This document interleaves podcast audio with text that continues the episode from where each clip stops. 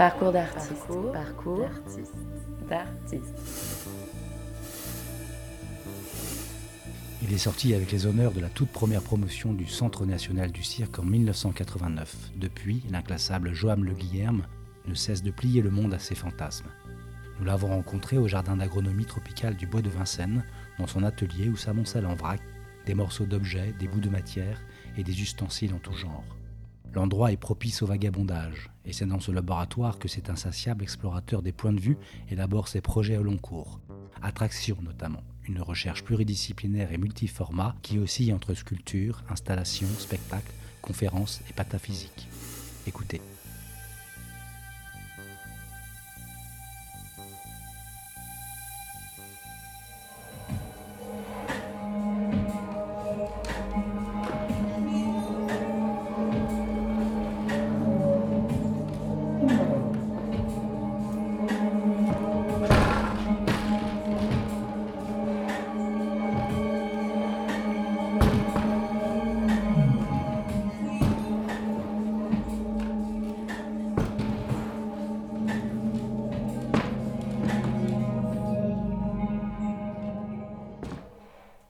Joanne Le Guilherme, bonjour. On va commencer par euh, un peu essayer de définir un peu qui vous êtes et ce que vous faites globalement.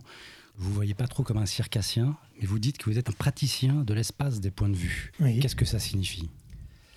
Si je me définis pas comme circassien, c'est que ces dernières années, le mot a changé de sens, à mon sens, qui se dirige vers euh, un non-sens, enfin, ou en tout cas quelque chose qui n'est pas très clair.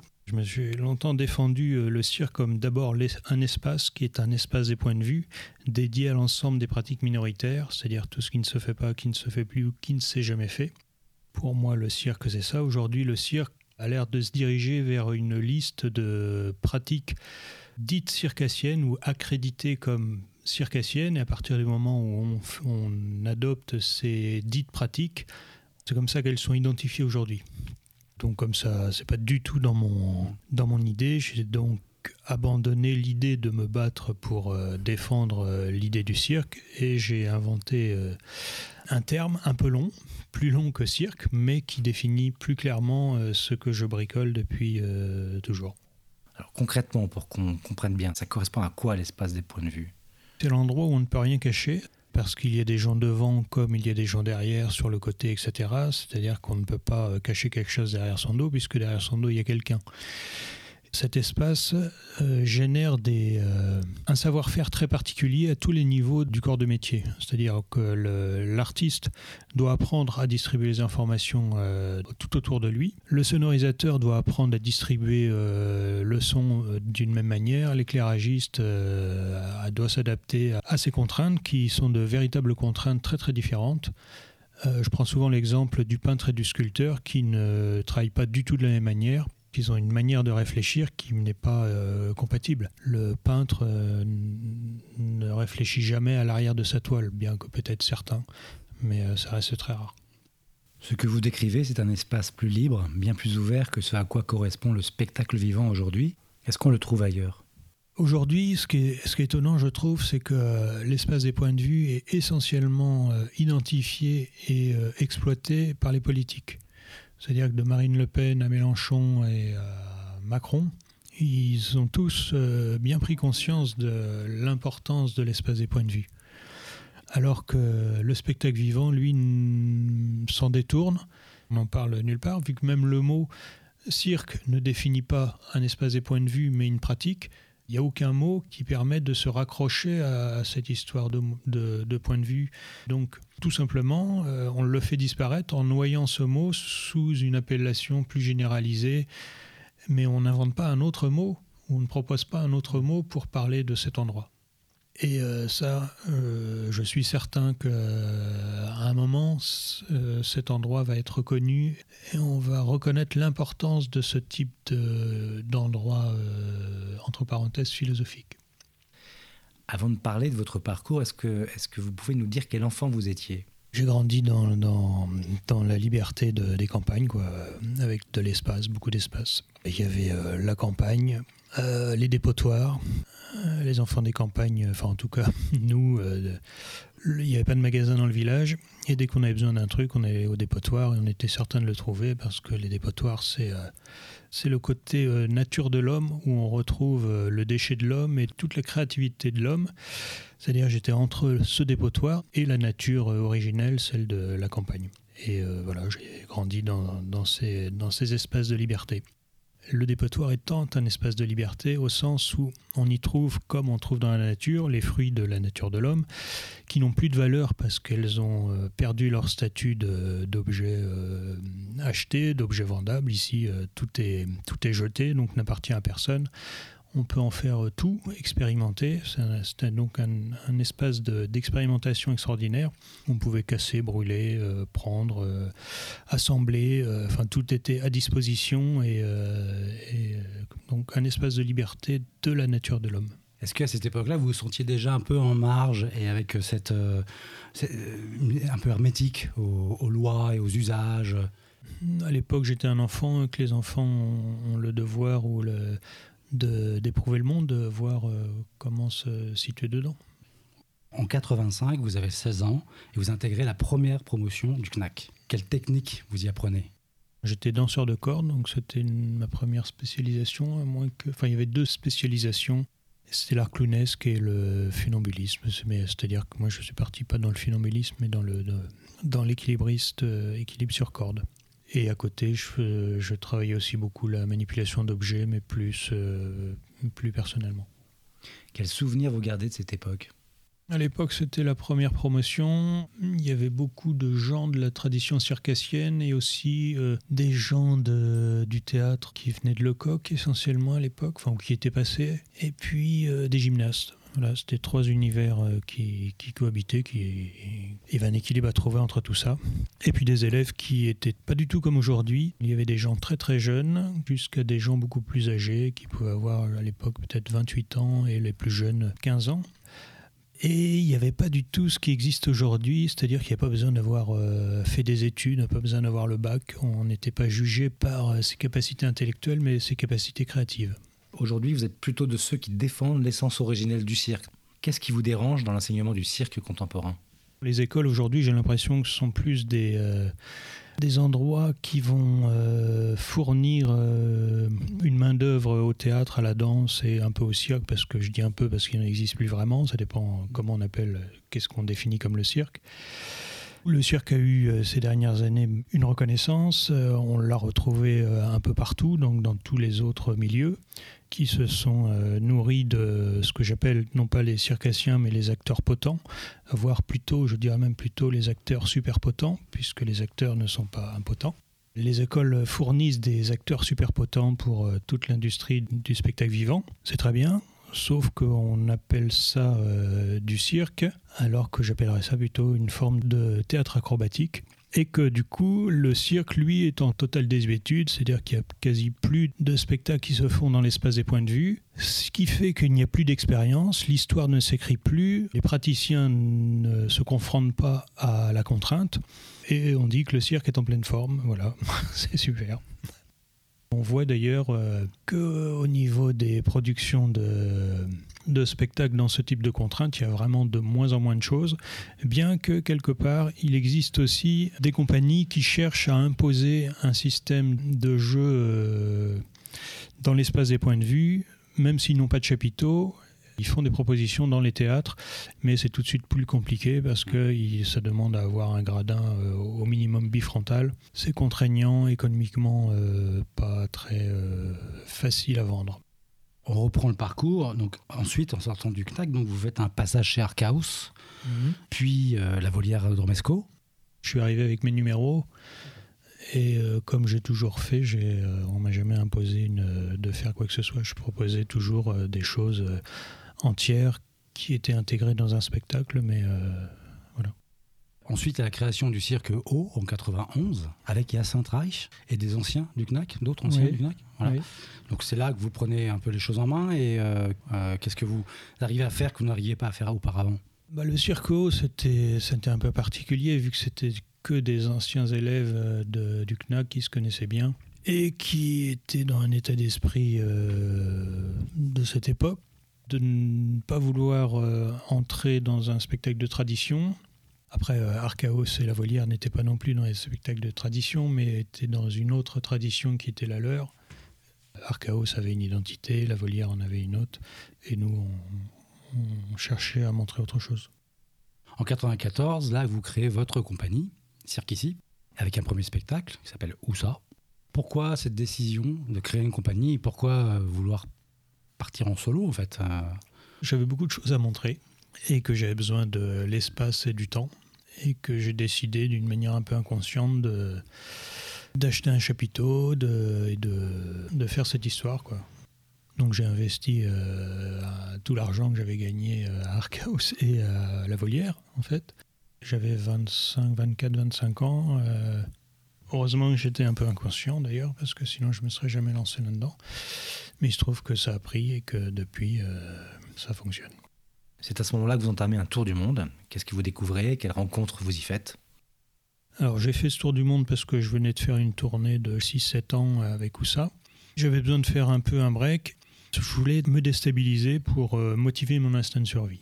Donc changer d'altitude, de culture, enfin tout changer en me disant que si je changeais tout, ce qui devait rester, qui ne bougeait pas, c'était moi et que j'allais m'appuyer sur moi-même euh, en tant que base sur un temps assez long et en bougeant tout ce qu'il y avait autour de moi. Et parallèlement, je montais des ateliers de fil de ferrisme et de, manipulation d'objets sont deux pratiques majoritaires de l'homme, qui sont la verticalité, donc le fait de marcher debout et de se tenir sur ses pieds, et après la manipulation d'objets, c'est-à-dire la manipulation de la, de, des prothèses, de ce que l'homme conçoit, imagine, pour prolonger son, euh, sa main. Donc je confrontais ces deux pratiques majoritaires de l'homme à des populations dites euh, inadaptées que j'ai conçues comme euh, handicapées, tribales et traumatisées.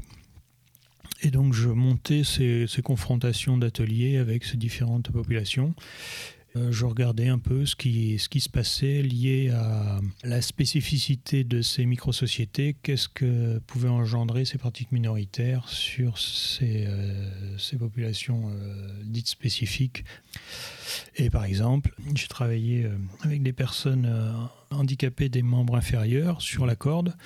Donc, ils marchaient pas mieux sur la corde, mais par contre, j'ai remarqué qu'ils avaient un équilibre quasiment instantané du fait qu'ils connaissaient extrêmement bien la situation du déséquilibre et qu'ils géraient très bien sur une corde le fait de se tenir parce que tous les jours ils étaient confrontés à, ce problème alors qu'une personne dite valide euh, n'a pas besoin de générer cette connaissance. Donc j'en ai déduit que le, handicap génère des capacités compensatoires. Et c'est ce que j'ai un peu observé, aussi bien avec la manipulation d'objets qu'avec la corde. Donc ça, c'est les populations dites euh, handicapées. Les traumatisés, c'était avec des enfants victimes de violences euh, d'adultes. On a fait des traversées de cordes. Ils étaient très très renfermés, donc des postures très courbées, très très fermées. Et une fois qu'ils passaient euh, le fil, enfin qu'ils traversaient le fil entièrement, j'ai remarqué qu'ils avaient un retournement de la posture et que du coup ils étaient euh, tout bombés, comme une, revalorisation de leur capacité. Quoi. Et puis tribal Et tribal, euh, j'ai travaillé avec des, dans des communautés natifs australiennes. C'était des gamins qui avaient une très, un très très bon équilibre et j'en ai déduit que les enfants des campagnes ont un équilibre meilleurs que les enfants des villes parce qu'ils vivent sur des sols non nivelés et ils doivent être tout le temps en adaptation au terrain alors que quelqu'un qui vit en ville euh, marche sur des trottoirs hyper plats, euh, monte des marches euh, très normées, etc. Donc il y a un, moins de besoin d'adaptation au niveau de l'équilibre. Je voudrais revenir sur ces pratiques minoritaires que vous avez évoquées, c'est-à-dire des choses qui ne se font pas, qui ne se font plus ou des choses inédites. Est-ce que c'est bien ça qu'il s'agit de montrer? À partir des pratiques minoritaires, je montre euh, des choses qu'on n'a pas l'habitude de voir, ou plus l'habitude, ou qu'on n'a jamais vues. Et à partir de là, je pense pouvoir créer des formes de chaos mental, c'est-à-dire de déstabiliser les repères connus. Une nouvelle information va devoir trouver une place dans les informations établies par la personne. Et en trouvant cette place, elle va demander à l'ensemble des informations de bouger un tout petit peu. Et que le temps de réajuster toutes ces informations par rapport à la nouvelle, on crée une forme de chaos mental qui serait lié à, à l'ajustement de nouveaux repères dans des repères installés. C'est-à-dire c'est l'émotion, c'est ce que j'appelle, je pense que l'émotion est liée à, à, ce réajustement, le temps de réajustement d'une nouvelle, nouvelle chose dans une chose installée.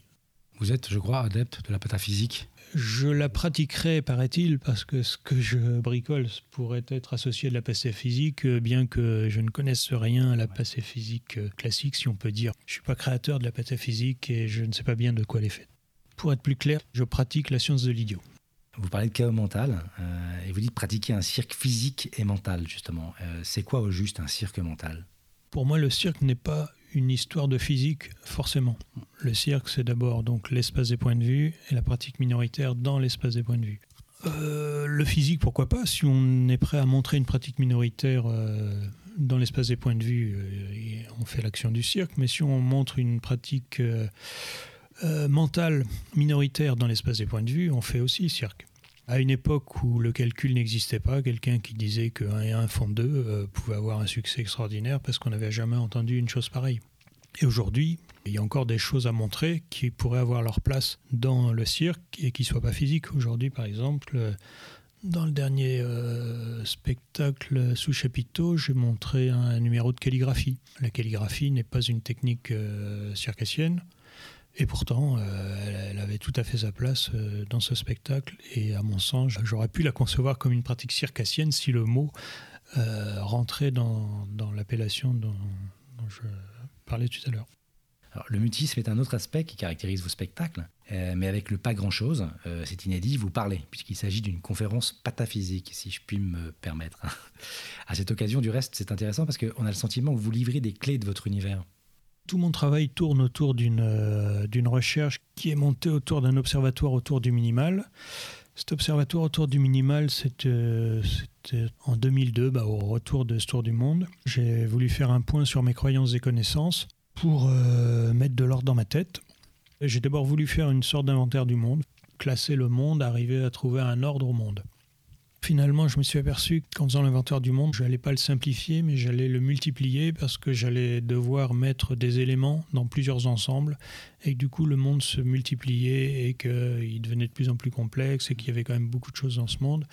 Donc je me simplifiais pas la vie, que très vite j'étais euh, submergé d'informations et que j'y voyais vraiment euh, plus rien du tout. Donc je me suis dit qu'il fallait que je fasse l'inverse de cette histoire, ou en tout cas euh, je prenne une autre direction, et j'ai décidé d'observer euh, le minimal en me posant la question de qu'est-ce qu'était quelque chose. J'en ai déduit que quelque chose c'était euh, au minimum le point, et que si j'arrivais à comprendre de quoi était fait pas grand-chose, de quoi était fait ce point, je retrouverais forcément ce minimal dans n'importe quelle chose plus complexe, et qu'à partir de là, ça pourrait m'aider à appréhender le monde qui m'entoure cet observatoire autour du minimal m'a amené à développer une forme de connaissance, parce que euh, en regardant le point, on tombe sur la mathématique, sur la géométrie, sur la topographie, sur la philosophie, sur tout et n'importe quoi. Parce que euh, tout simplement, je dis ça comme ça, mais juste pourquoi je dis ça, c'est que quand on regarde un point, à un moment on en regarde deux, puis on en regarde trois, on tombe sur la mathématique. Quand on quitte le plan et qu'on dispose ces points dans l'espace, on tombe sur la géométrie, etc. Quand on applique certains principes, on peut aussi tomber sur la philosophie. À partir de là, une porte en ouvre 10, et si on ouvre ces 10 portes, elles en ouvrent chacune 10, etc. Et on, tombe sur une, on, finit par euh, tomber sur une forme de connaissance. C'est toujours une connaissance que j'éprouve parce que je me suis jamais intéressé à, chercher à comprendre le monde à partir d'une connaissance établie, mais plutôt de comprendre le monde à partir de mon propre point de vue, quitte à créer mes propres erreurs. Quand je dis créer mes propres erreurs, c'est que je conçois que le monde établi par euh, même les scientifiques conçoit des erreurs. C'est difficile à entendre, mais euh, je le maintiens. S'il y a mille manières de voir les choses, n'y a-t-il pas mille manières de ne pas les voir? C'est ce que vous dites, Joanne Le Guilherme. Vous invitez vos spectateurs à changer de point de vue, à voir les choses sous tous les angles, ou d'autres angles. À quel point c'est important pour vous d'œuvrer hors les connaissances établies et pour la remise en cause des savoirs académiques? Aujourd'hui, on dit c'est scientifique comme à une époque on disait c'est divin. Le statut de scientifique a remplacé euh, celui du curé. Je pense que c'est une erreur. L'institution a besoin d'avoir une assise forte, puisque aujourd'hui elle est reconnue comme euh, la parole divine. Et je pense que dans les 10-20 euh, ans qui arrivent, il y a des choses véritablement énormes qui vont se passer si La science veut bien admettre qu'il y a des endroits où elle a des grosses lacunes et voire même des tabous euh, qui devraient euh, soit accepter comme la science ne le comprend pas, soit euh, développer des, des, fonds pour trouver et comprendre certains, certaines directions. Qu'est-ce qui vous agace le plus finalement ici? C'est les tabous scientifiques, on va appeler ça comme ça. Alors à partir de là, euh, chacun va imaginer ce qu'il veut, mais euh, il, y a des, il y a des endroits où la science ne regarde pas, ne veut pas regarder, ne, ne, cherche pas à comprendre, et il est même dangereux pour un scientifique de se pencher dans, sur certaines directions. Si je peux vous en balancer une très très simple, que tout le monde connaît, que tout le monde est prêt à dire euh, oui, c'est une réalité, mon frère l'a vécu, ma grand-mère, tatata, mais malgré tout, la science dira ça n'existe pas, c'est par exemple les coupeurs de feu tous les hôpitaux ont les numéros de téléphone des coupeurs de feu qui soignent le, les brûlures euh, sans se déplacer par téléphone. Euh, ça soigne des tas de gens, des enfants, ou pas des enfants.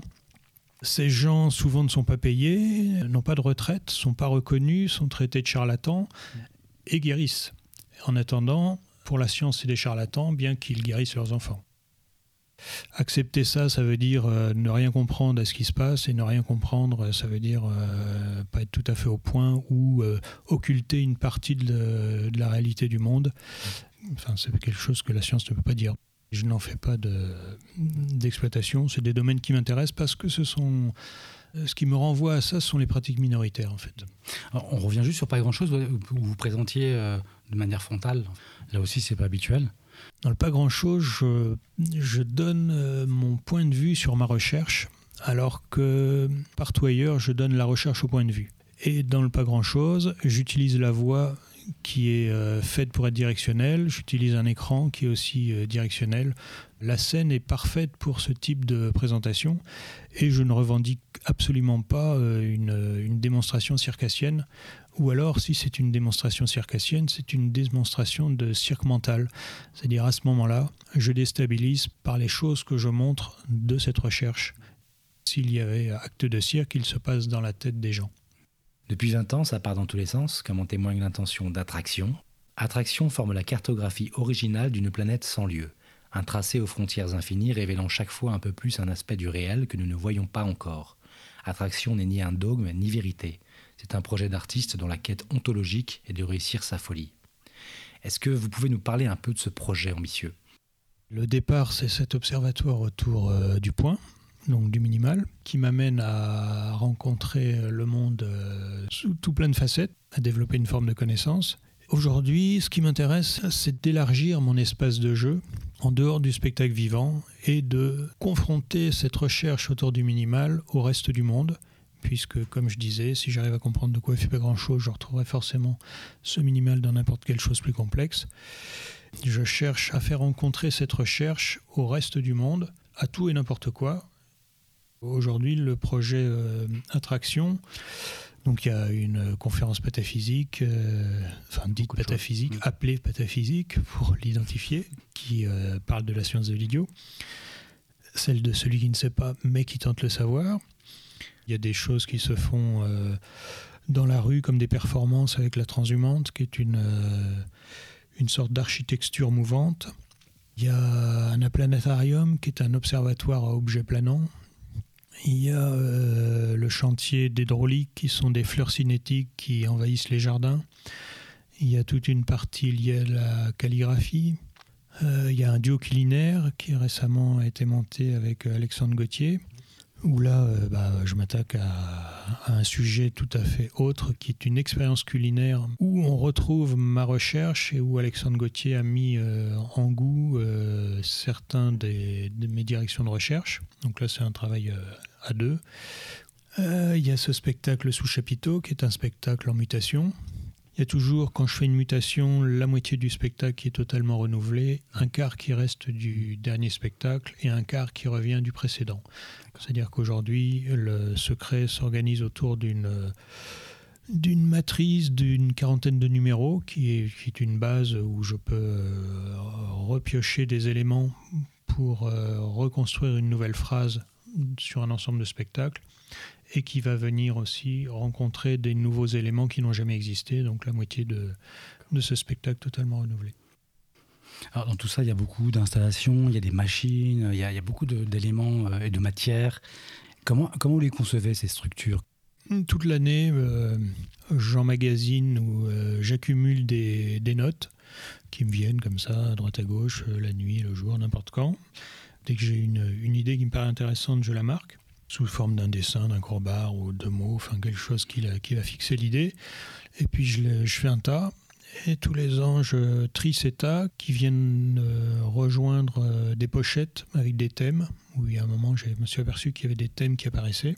Et de temps en temps, quand j'ai besoin de faire une création, je prends ces piles et je sors des choses qui m'intéressent, qui devient une, petite pile, mais déjà toujours trop grosse, et puis je tente de, faire du tri et de traiter euh, ces différentes idées. En traitant ces idées, des nouvelles apparaissent qui viennent s'ajouter à ce tas ou rejoindre l'autre tas. De toutes ces idées traitées, il y a des choses qui vont survivre, qui vont être intéressantes, d'autres moins. Elles patienteront et retourneront au tas euh, pour être euh, mixées avec une autre ou, euh, ou retraitées dans plusieurs années. Une idée, elle est jamais, je la mets jamais à la poubelle parce que si je l'ai notée, c'est qu'il y avait quelque chose qui m'intéressait dedans parfois deux idées, euh, deux mauvaises idées font euh, une bonne chose si elles sont bien organisées l'une et l'autre. Alors, justement, parler d'idées, est-ce que ce c'est pas un peu dans ces, est-ce que c'est pas un peu dans cette matière, euh, dans ces éléments-là que se loge votre pensée? Ma pensée est un mouvement, comme la pensée d'une manière générale est un mouvement. La création est une manière de fixer sa pensée c'est-à-dire de stabiliser, parce que si on ne stabilise pas sa pensée, elle ne fait que évoluer tout le temps. Quand on pense à quelque chose, cinq minutes après, on y repense et on ajoute quelque chose, on enlève quelque chose, on oublie quelque chose. C'est, quelque chose qui est toujours en train de, muter et de bouger. La création, c'est une manière de cristalliser sa pensée pour pouvoir la, la sortir de sa tête, la regarder, euh, prendre du recul dessus et aussi la montrer. C'est la seule possibilité d'ailleurs euh, pour, euh, pour partager sa pensée, c'est de modéliser sa, sa pensée, que ce soit par euh, la matière ou par les mots ou par... il y a un moment, il faut passer, pour la montrer à quelqu'un, il faut la cristalliser d'une certaine manière pour pouvoir la donner. Quoi. Vous faites aussi beaucoup usage de néologismes. Alors je pense à, architecture, imaginographe, transhumante, incube, drôlique, aplanatarium, trixelis, infernable.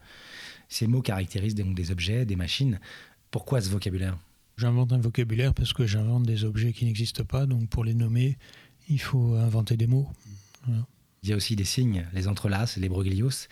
D'où proviennent-ils? Les broglios sont des, des imbroglios de boucles, qu'on peut appeler aussi des entrelaces.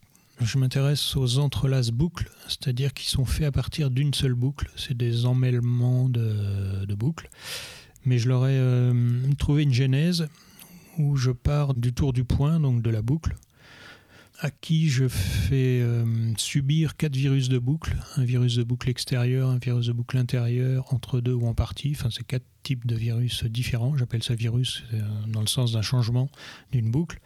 Si je fais un virus de boucle extérieur à une boucle, j'obtiens un 8. Donc là, j'obtiens un nouveau caractère. Et à partir du moment où j'ai un nouveau caractère, je réintroduis encore ces quatre virus à ce nouveau caractère et j'obtiens une, euh, une mutation morphographique d'entrelace. Et à partir de là, je crée des, sortes de graphes infinis qui sont de plus en plus complexes. Ces entrelaces, on les retrouve dans toutes les cultures, sur toute la, planète, pour des raisons très très différentes, qui n'ont rien à voir d'ailleurs, ce pas des, euh, passations de connaissances ou de voyageurs qui ont amené ces boucles ici ou là, c'est que les hommes se sont intéressés à ces boucles pour des raisons très très différentes, mais c'est sur, toute la planète. Je dis, je les regarde comme des, euh, des supports d'imaginaire au système organique, sociétaux ou philosophique. C'est-à-dire, je peux les regarder comme euh, des circuits, comme des ensembles. les boucles créent des ensembles, et euh, dans tout ça, je peux me raconter des histoires sur, euh, comme je disais, euh, des systèmes euh, philosophiques, sociétaux ou organiques. Est-ce qu'il y a des, courants ou des, ou des gens qui ont une importance particulière pour vous? Ben non, je suis pas tellement. Moi, ce qui m'intéresse, c'est de, de, chercher des choses qui n'existent pas. Donc, même quand j'entreprends un nouveau chantier, j'espère que ça n'existe pas. J'essaie quand même de regarder vite fait si euh, c'est pas un truc qui a déjà été fait. Et si jamais je tombe sur un truc qui est trop proche de mon idée, euh, ça m'intéresse plus, donc je laisse tomber. Donc j'évite un peu des fois de, de trop fouiner parce que euh, je risquerais de tomber sur un truc. C'est les, les, les chemins qui ne vont pas à Rome qui m'intéressent. Comment votre œuvre a-t-elle évolué depuis Oussa, en 1994, jusqu'à Terce, aujourd'hui? Le travail se dirige de plus en plus sur la matière. Montrer de la performance physique m'intéresse de moins en moins. Montrer des choses qui n'existent pas m'intéresse euh, de plus en plus. De plus en plus, je cristallise ma pensée dans la matière, c'est à travers des objets. Je quitte euh, l'objet aussi de plus en plus, c'est-à-dire que quelque part, euh, c'est l'idée de se préparer à quitter le monde et de s'inscrire dans la matière. Alors là, nous sommes dans votre atelier au jardin d'agronomie tropicale du Bois de Vincennes. Concrètement, qu'est-ce que vous faites dans votre laboratoire?